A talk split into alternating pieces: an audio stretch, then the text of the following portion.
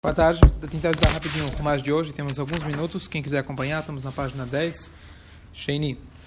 Ontem o sogro de Moshe chegou, hoje já começa a dar opinião, tá certo?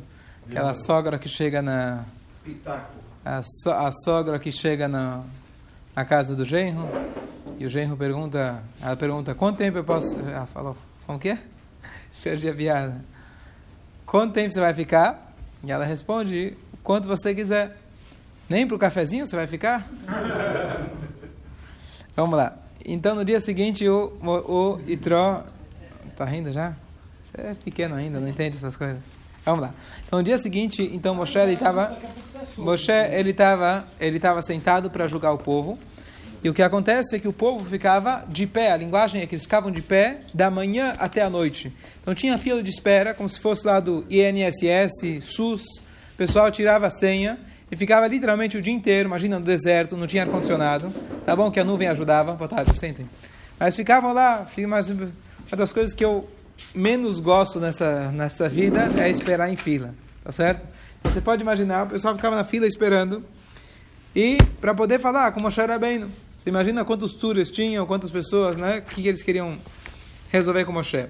Vayar Choten Moshe. Então o sogro de Moshe, ele olhou isso. Ele falou, olha tudo que ele estava se dispondo para o povo. E ele falou, o que, que é isso que está fazendo? Por que você fica sentado sozinho e o, topo, e o povo inteiro fica de pé perante você?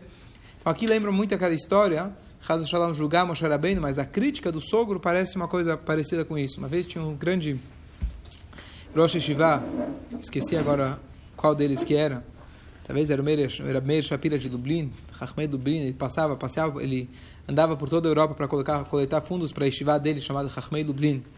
E um belo dia chegou numa cidade e falaram para ele que tinha um grande milionário na cidade, só que ele não dava dinheiro para ninguém. Se dava, era muito, muito pouco comparado ao que ele tinha. E um belo dia, então, ele falou: Bom, é lá que eu vou.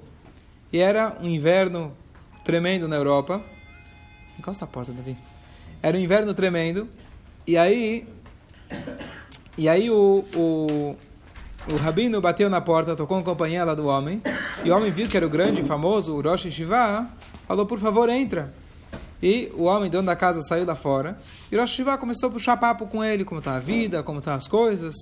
E aí o homem que veio de fora, o rabino estava com aquele com aquele casaco de pele, todo coberto, e o homem estava de camisola, como se diz, estava de pijama, saiu lá fora. Falou, Rabino, entra, por favor, até que aqui está quente. Falou, não, não, não. Então, continuou puxando papo com ele, e o dono da casa morrendo de frio.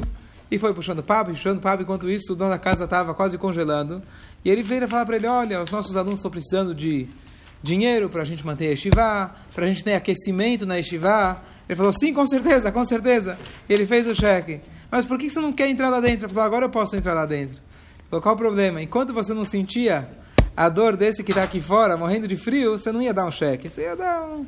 A hora que você está no frio e o rabino estava com casaco quente, você se coloca literalmente no lugar do outro, aí você vai poder realmente dar o cheque adequado. Então, a crítica, aparentemente, de Detroit está falando: você fica aqui sentado, enquanto que o povo fica o dia inteiro de pé esperando por você. Mas, obviamente, ele estava sentindo que por que tanta, né, tanto esforço de você, Moshe Rabbeinu? E Moshe falou, interessante, curiosa resposta, que avó ha'am elai lidrosh que avó elai ha'am lidrosh. As pessoas vêm buscar Deus.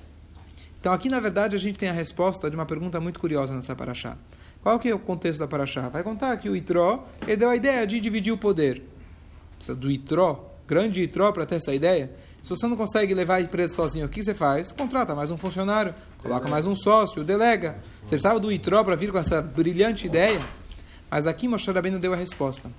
Ele não, ele não respondeu, ele não disse as pessoas vêm resolver os seus problemas. As pessoas vêm tirar a dúvida de Allah. Não foi isso que ele falou.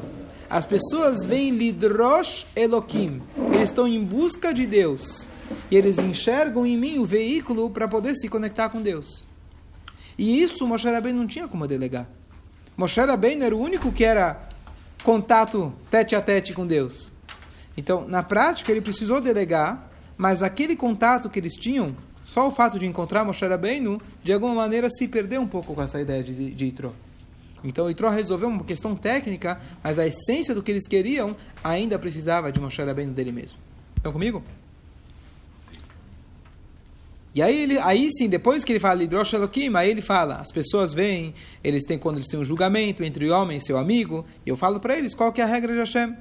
Qual era a única fonte de sabedoria da época? Não tinha Google, tá certo? Não tinha outros rabinos, quer dizer, tinha o sistema que vai surgir agora, mas não tinha outra fonte de informação. A única fonte de informação era o Moshe. Então as pessoas precisavam vir, vir até ele para descobrir essa informação. E aí chega o, o, o sogro, em vez dele falar, poxa, o que, que você acha da gente mudar?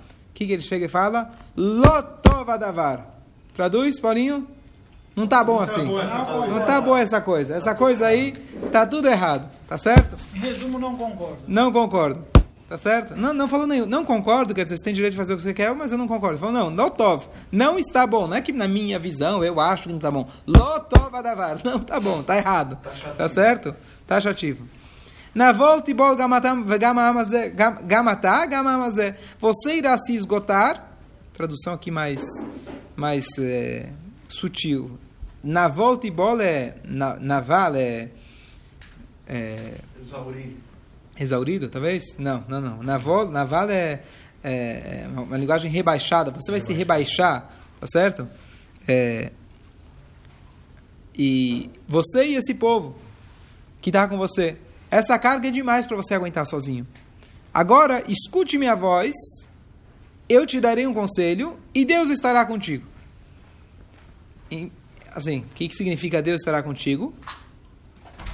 Sai, vai nessa, aposta que Deus vai, Deus vai te apoiar.